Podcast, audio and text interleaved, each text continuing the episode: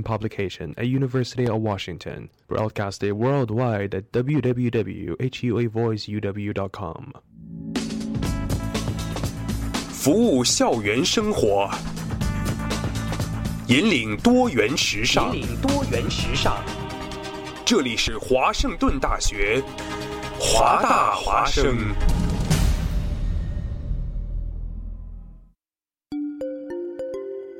二零一四年的深秋，为了明年全新一季节目的呈现，还未入冬，华大华生的工作者们早早的就劳作起来。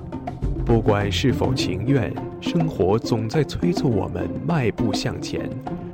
人们整装启程，跋涉落脚，停在哪里，哪里就会响起广播。华大华声，广播对于每个聆听者是一段段故事，而对于传播者是切身的成就和喜悦。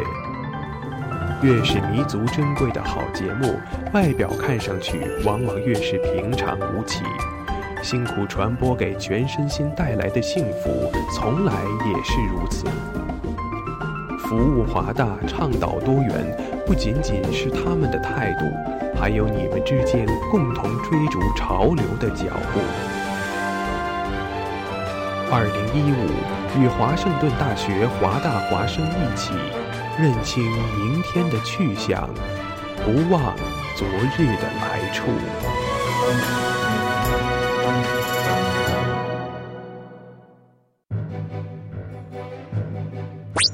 哦，Jimmy，你知道吗？华大华生开始每天晚上都广播了。是的，菲劳呀，我还用微信公众账号搜索关注华大华生汉语拼音全拼，和我最喜欢的女主播互动呢。哦，上帝呀，你竟然在说什么？我也在微博上爱的华盛顿大学华大华生，关注最帅的男主播呢。亲爱的，不要再打扰我了，我要听节目了。网络手机登录三 w 点华 voiceuw.com 即可收听在线直播，或手机下载蜻蜓 FM 软件客户端，搜索华盛顿大学华大华声，随时随地随意畅听。华大华声，世界都在听。当一天结束，夜幕降临，你会想起什么？是否某件事？是否某个人？你会微笑，又或是沉默？那是只属于夜晚的温柔追忆，是一段段你们的夜的故事。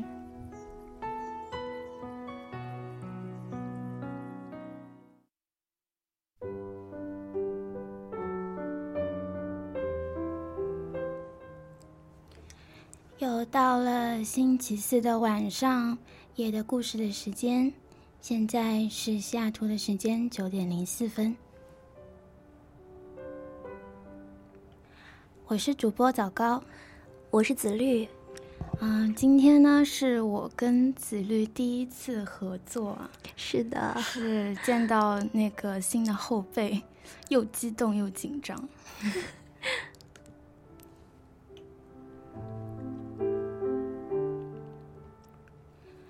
那我们今天的节目就从介绍收听方式开始吧。来，子律给我们介绍一下我们的收听方式吧。呃，我们的收听方式呢，是在呃荔枝 FM 上以及我们华华大华声官网上。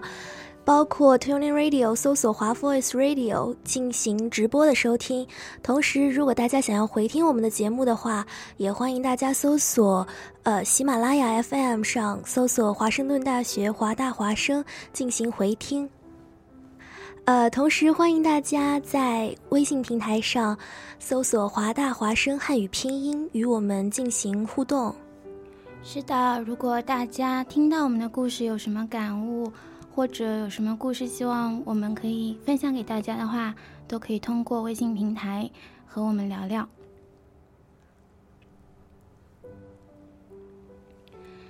今天要分享的一个故事的名字叫做《那个愿意和你一起胖的人哪儿去了》。选择这个故事的原因呢，是因为前两天我在微博上看到我很喜欢的一个作家分析人类的一条微博。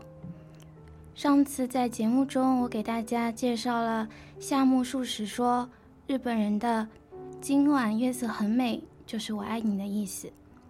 其实生活中，我们还有更委婉的说法，就是尝到点新的什么，就急急忙忙的想办法打包给别人，一边寄一边留言说。这个很好吃，你吃吃看。这种时候，你吃吃看，胜过一万句想念你啊。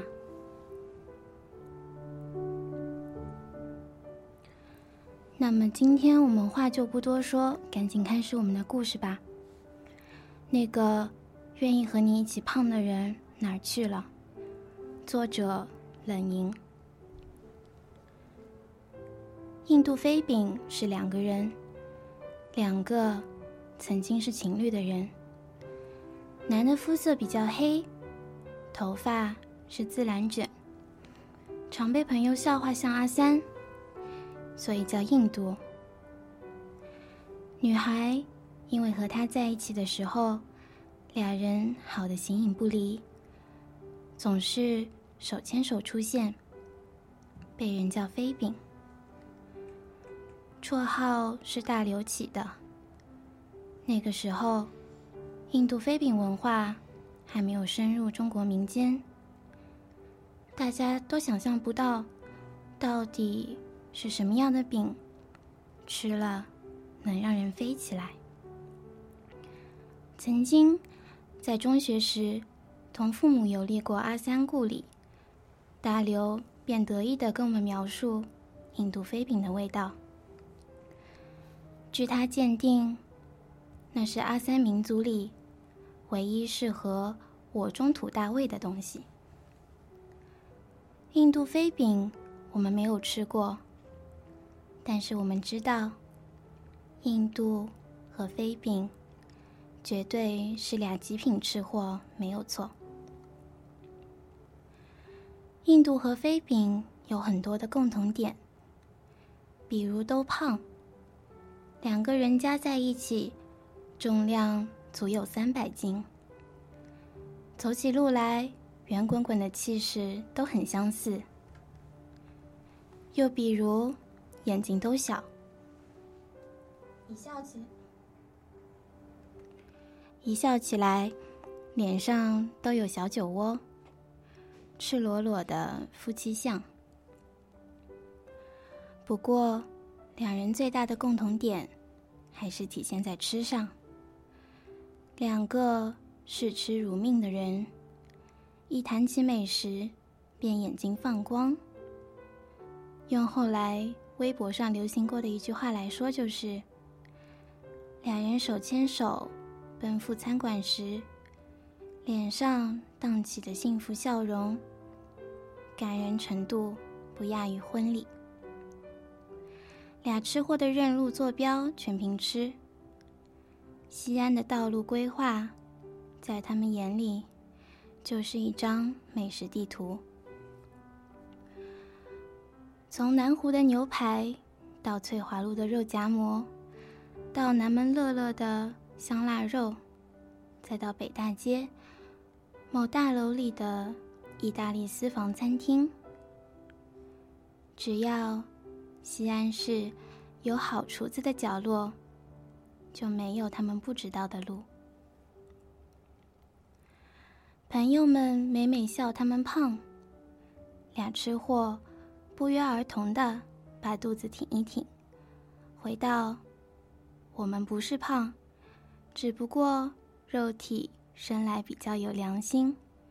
你每天吃那么多还不长肉，对得起？”那些为你死去的猪鸭鱼羊吗？大家一起聊天，说起男女朋友间那点感人的事。印度满脸幸福的说：“飞饼每个周末都给我做饭吃啊！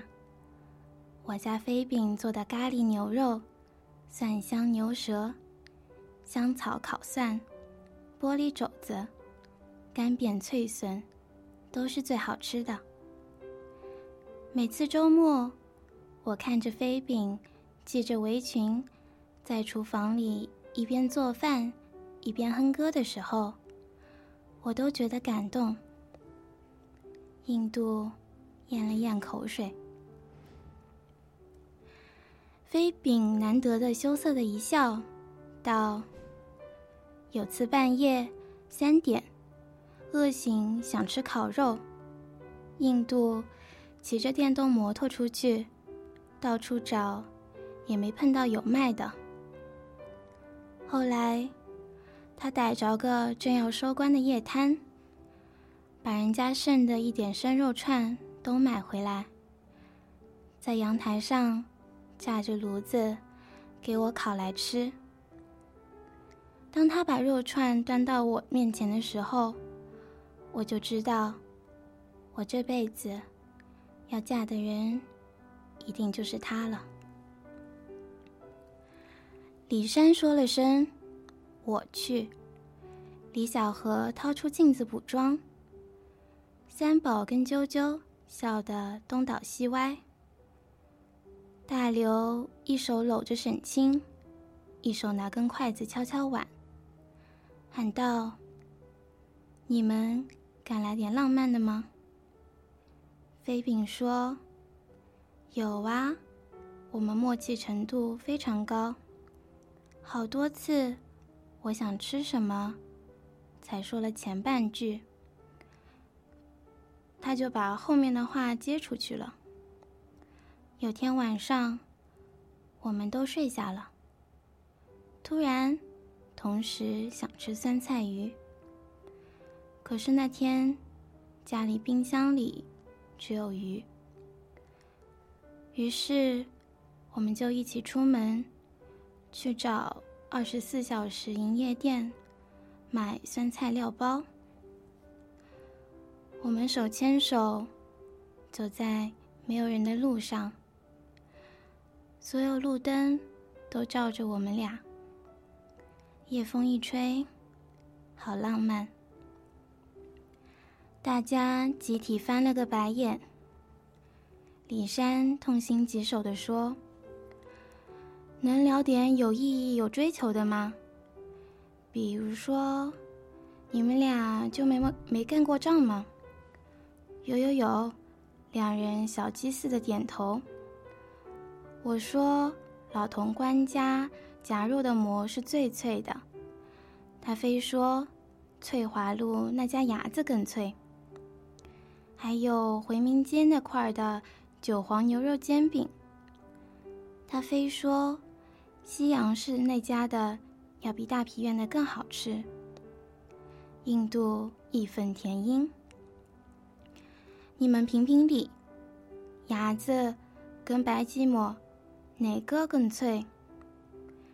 西洋式的煎饼明明比大皮院的味道好太多了，好吗？还有，回民街口那个石榴汁跟甘蔗汁。印度，你有脸再当大家面品品？飞饼一拍桌子，怒目横眉。等大家吃完饭散场，各回各家各找各妈。两人还在那里吵得热火朝天。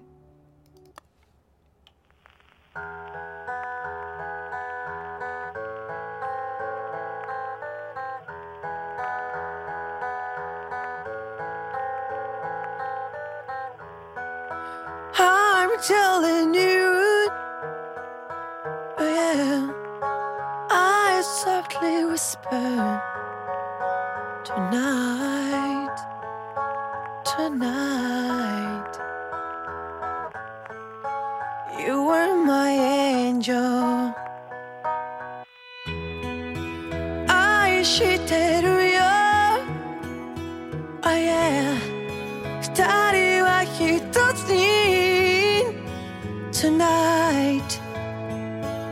Tonight. I just to say Wherever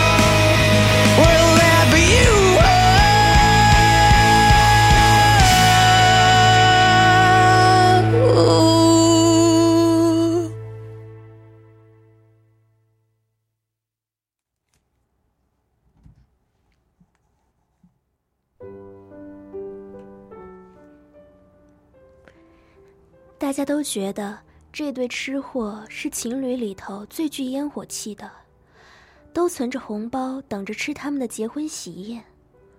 别的不说，就这对吃货对吃的执着和严谨程度而言，他们的结婚饭绝对是场可期待的盛宴。那话叫什么来着？啊，舌尖上的婚礼。但事实常常告诉我们，现实总是有被想象的。临时凑对的，往往一不小心就白头了。那些交警的鸳鸯，后来多半就失散了。事情从印度的爸爸突然查出喉癌晚期开始。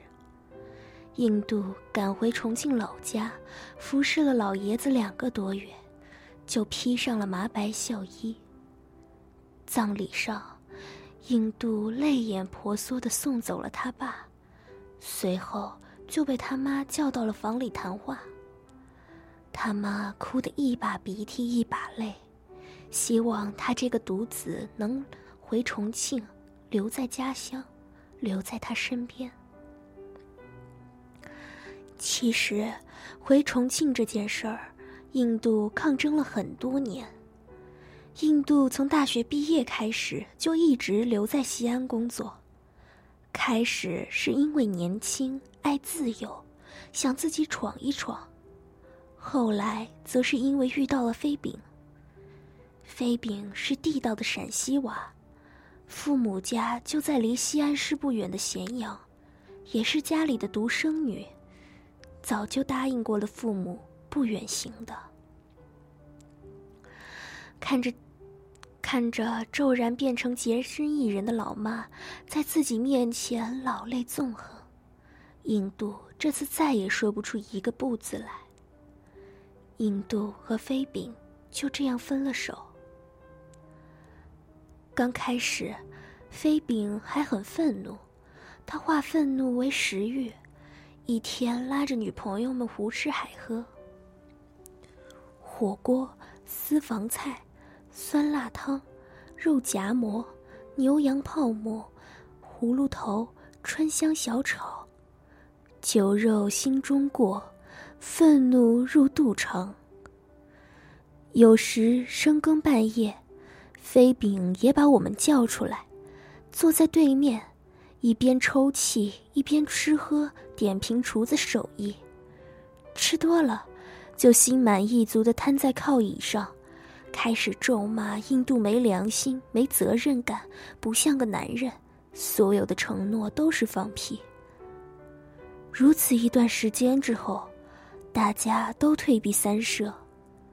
李小河一脸苦相地说：“真的不能再吃了，油太大。”我最近隔三差五闹肚子，都快虚脱了。沈清哀求，大刘说我都胖得没腰了。我见势不妙，赶紧跟上大家的诉苦节奏。飞饼，你同情同情我吧，我的裤子裙子最近全小了，我几年买的衣服都没最近多，再吃下去我就要直奔大马店了。飞饼瞥瞥我们这群没有义气的女人们一眼，悲愤地将一大块毛氏红烧肉填入嘴中。この目が二つだけでよかったな。世界の悲しみが全て見えてしまったら僕はどうって生きていけはしないからうまいことできた世界だ。嫌になるほど、oh, oh.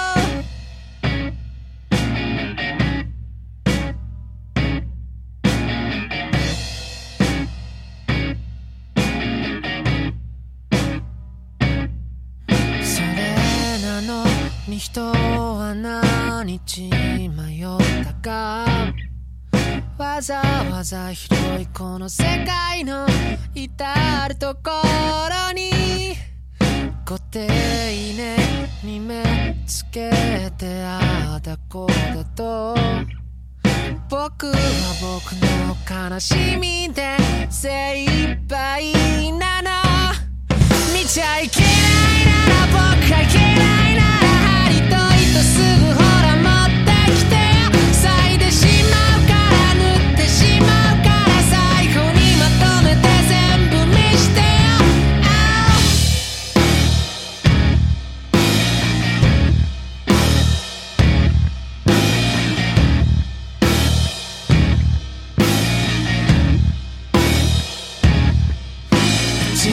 が一であるために今日も僕はね100から99もばって生きてるんだと。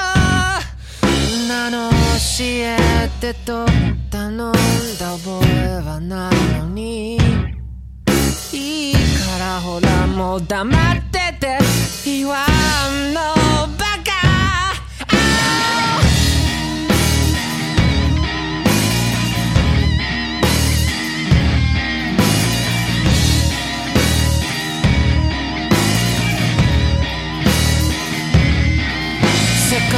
から見ればいい今のあなたはどれだけカクカクしかじかと言われましても下に下がいるって喜びゃいいの僕は僕の悲しみも憂いちゃいかんとさ。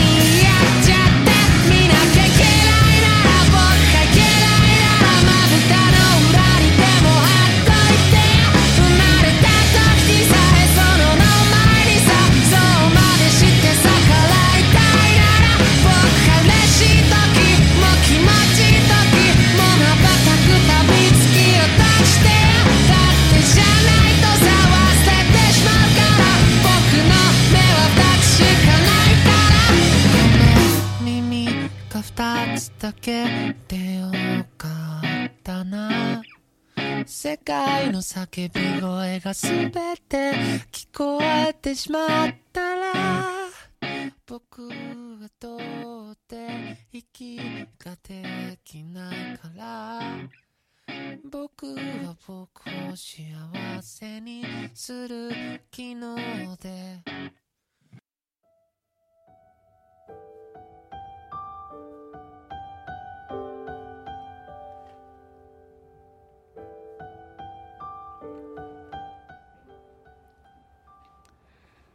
几周之后，飞病不再吆喝我们出去吃饭了。不仅不吆喝我们，他自己也没了吃的心思。刺激他的不是我们几个，是印度。印度回重庆不久，就在他妈的安排下，去相了几回亲。最近。要和一个姑娘订婚了。据说，那姑娘深受印度他妈欢心。一同上街时，印度他妈总拉着姑娘的手，见熟人就笑容满面的介绍：“这是他家儿媳妇。”听了这些，飞饼沉默了些天。出关之后，开始想变了个人。他不再骂印度了，也对吃这件热衷了二十余年的事突然丧失了兴趣。飞饼的蝉就像一条被割离身体的烂尾，在和印度分手的这一年，突然就离开了他。飞饼不再四处找美食。大家拿好吃的引诱他，他也无动于衷。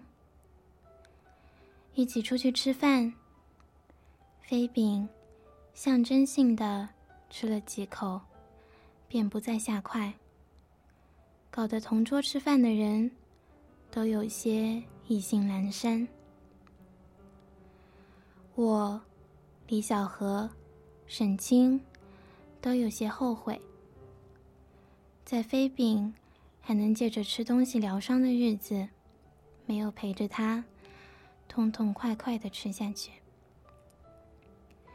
飞饼也开始接受身边人为他安排的相亲了。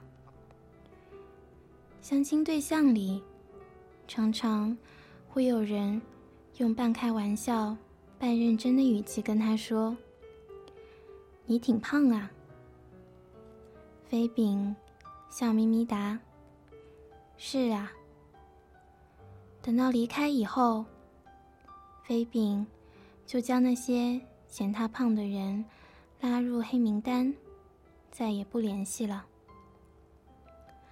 和印度一在一起的时候，飞饼觉得，只要自己不嫌弃自己，胖也可以是一件很愉悦的事情。在印度离开之后，飞饼发现自己不能做一个快乐的胖子了。世界对一个女胖子充满了恶意。其实，飞饼不用悲伤。在丧失了食欲之后，飞饼就一直在变瘦。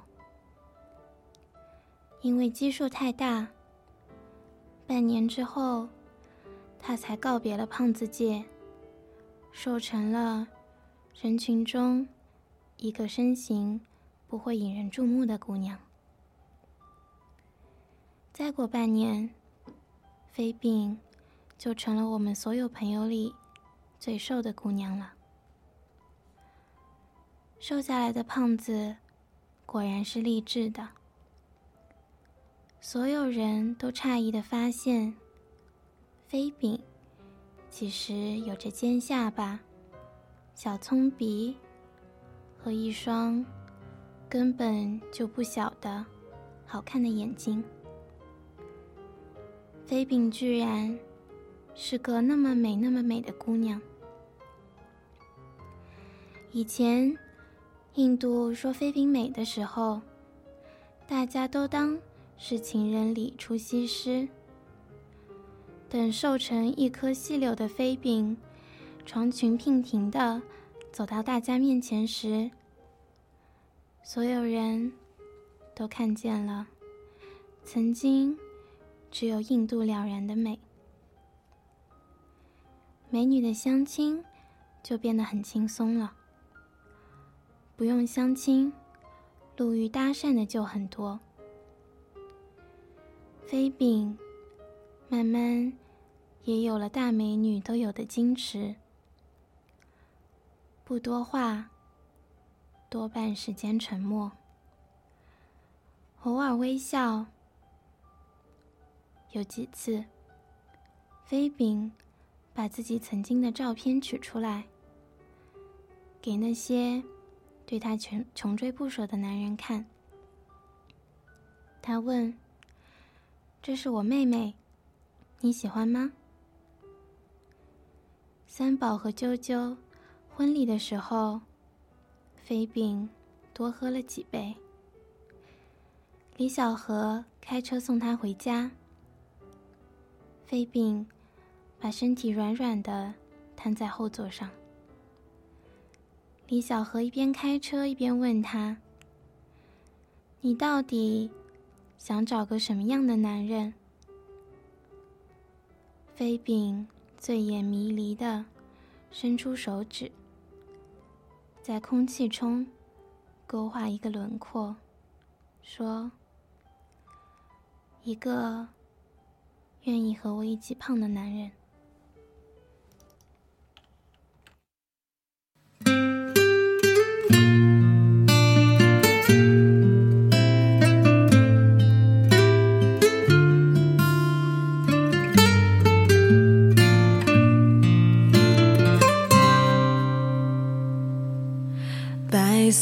的风车依然转着，扮演孤独的角色。爱情从来都没有假设，只有选不选择。记忆的相册依然存着，像唱不完的歌。爱情从来都没有舍不舍得。只有心如刀割割。我以为忘记你的微笑，忘记你独特的味道，以为这感情会画上一个圆满的句号。我以为忘记你的拥抱，忘记你所有的好。越是想要逃，我越是躲不掉。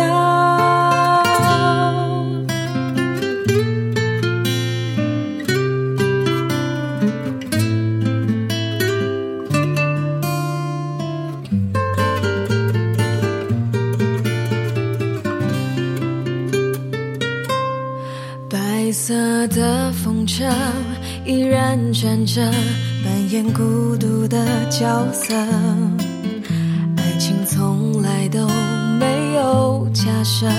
只有选不选择。记忆的相册依然存着，像唱不完的歌。爱情从来都没有舍不舍得，只有心如刀割。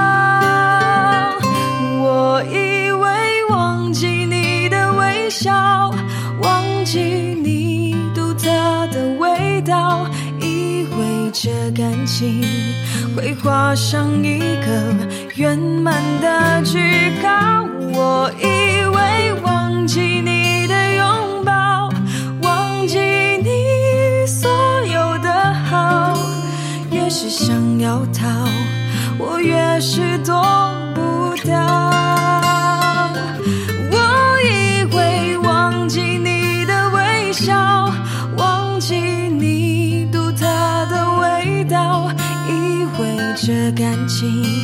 会画上一个圆满的句号。我以为忘记你的拥抱，忘记你所有的好，越是想要逃，我越是躲不掉。越是想要逃，我越是躲不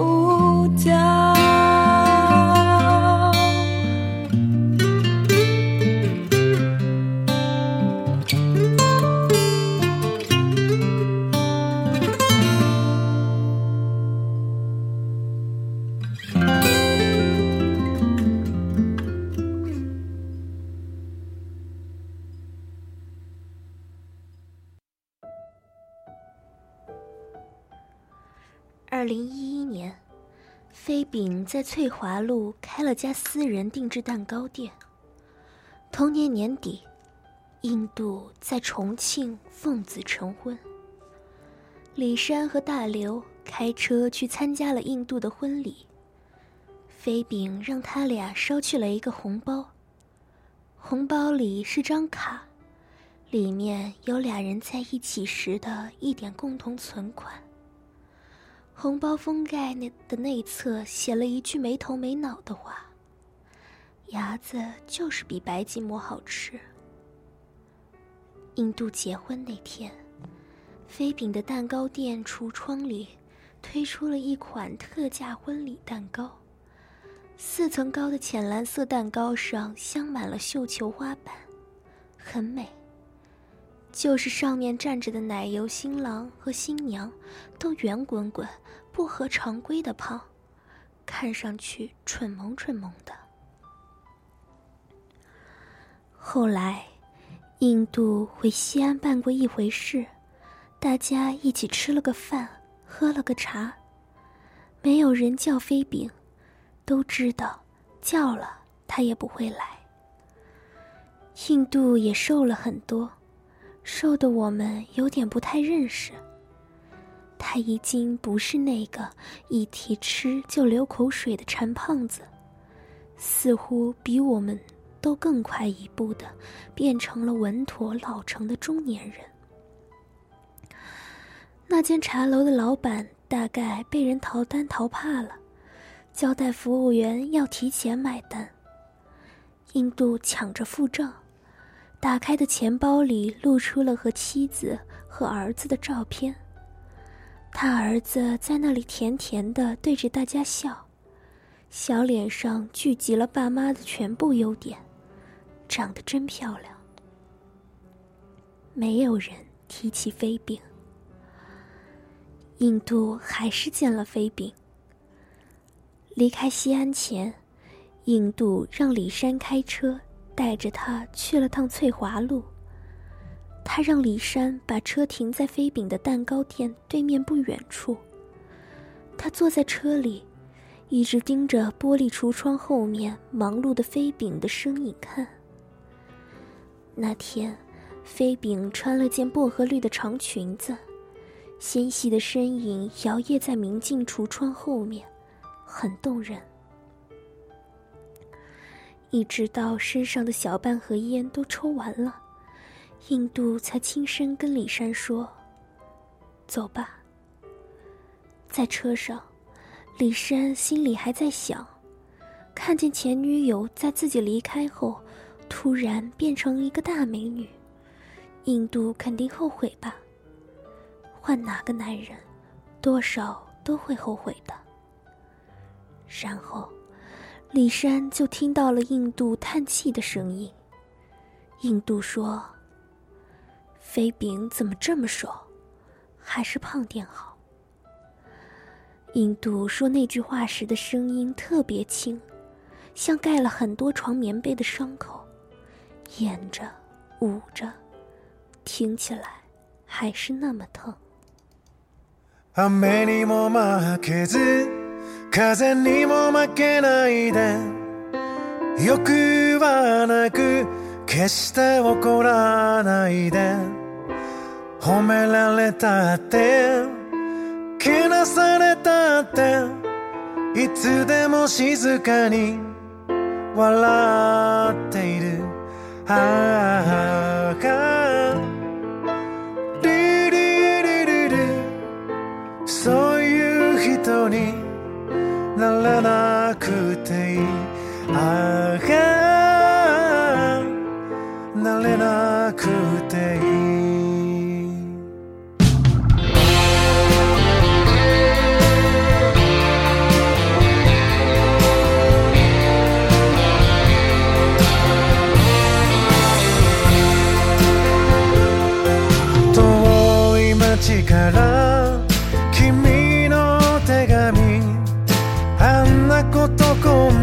と毎日の出来事。楽しいと君が繰り返すたびに。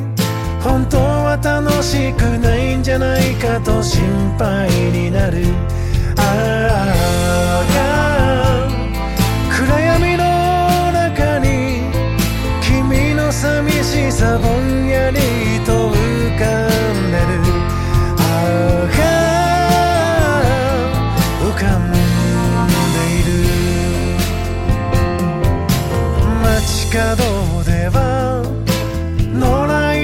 ちが野良猫たちをいじめている。野良猫たちはネズミをいじめてネズミたちは虫たちをいじめてる。ああ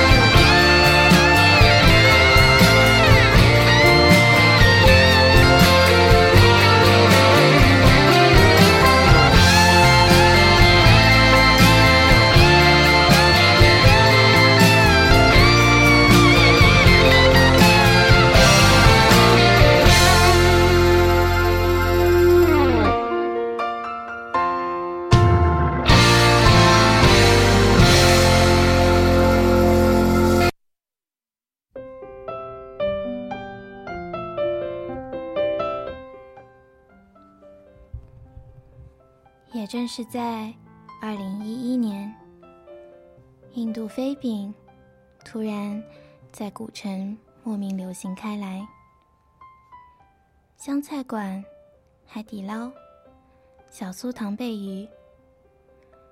和印度有没有关系的餐厅，一夜之间都被印度飞饼占领。一时间走到哪里都见白衣厨子。含笑走来，声势浩大的表演一张大饼在一桌人头顶飞来飞去的杂技。我们把每种口味的飞饼都尝了一遍。味道还不错。但没有大刘说的那么神奇。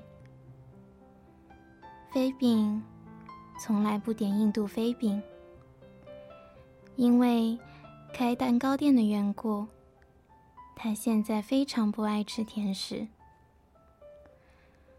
而每一次。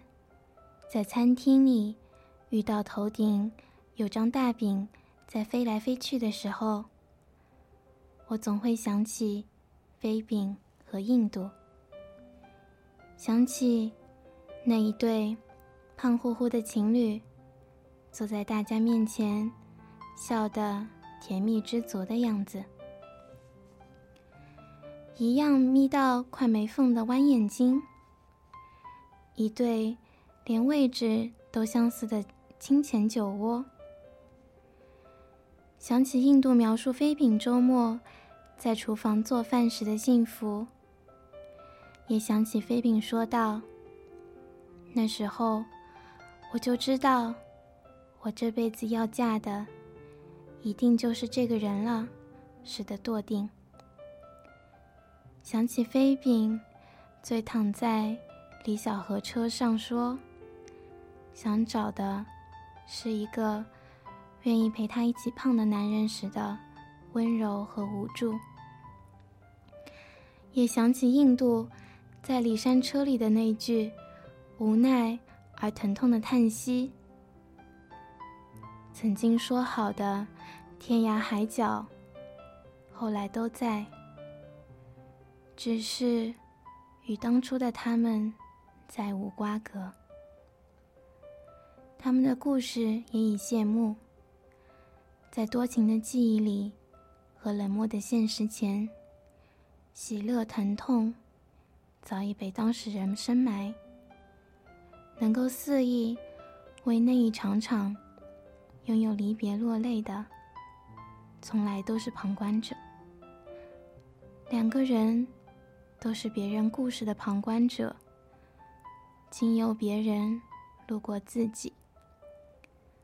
在别人的故事里，掬一把自己的热泪。餐厅师傅的大饼还在我头上飞。我们这一桌都傻傻仰着头。那团雪白面饼，飞碟一样，在厨师的高举过头顶的手指，手指间灵巧穿梭，上下飞舞。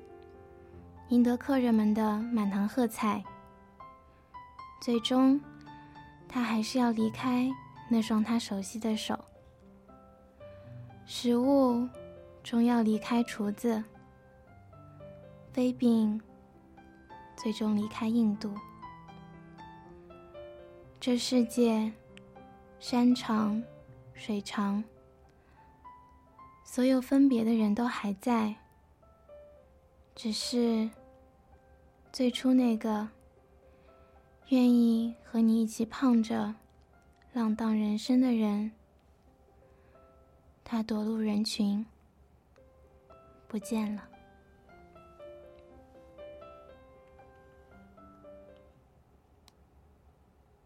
Música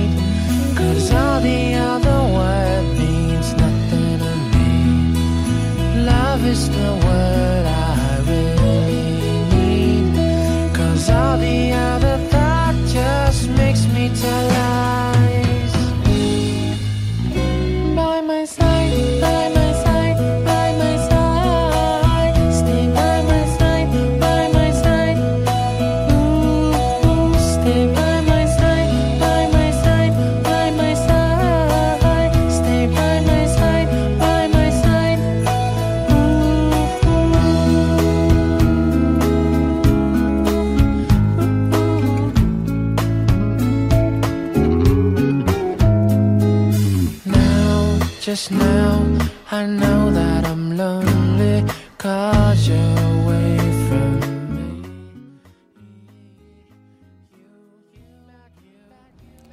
听了今晚的故事，大家觉得怎么样呢？其实我觉得这个故事里面表达出来的，呃，一种非常强烈的情绪，就是希望我们每个人身边呢，都有一个不嫌弃我们会胖的人，可以一直陪我们走下去。对，而且我觉得，嗯，能碰到一个口味跟自己一模一样的人，真的，我觉得和碰到你生命中那个他的几率。几乎是一样的了，我觉得是一件很不容易的事情。对啊，而且如果你们两个口味相似、志趣相投，还要有那个机缘成为就是一对，然后这样长长走走的走走下去，真的是挺不容易的。对，而且就像我今天开头给大家介绍的那段话一样，嗯，如果你的身边不管是父母、朋友，还是你的恋人，有那么一个人，他吃到好吃的，第一时间就会想到你。那么，这样的人一定要好好珍惜吧。挺不容易的吧，我觉得。而且，就算并不是口味相同，只要有两个人能够在真的是大中国那么多的人之中相识相知，就已经是非常难得的事情。其实生活中真的有太多这样的机缘巧合，然后也有太多的无奈，让原本可以在一起的人不得分开。对，以上就是啊我们今天的节目啦。其实今天是这个学期我最后一次做《夜的故事》这个节目，所以希望今天也能给大家，就是给大家带来了一个好故事吧。那大家晚安喽，晚安。Yeah.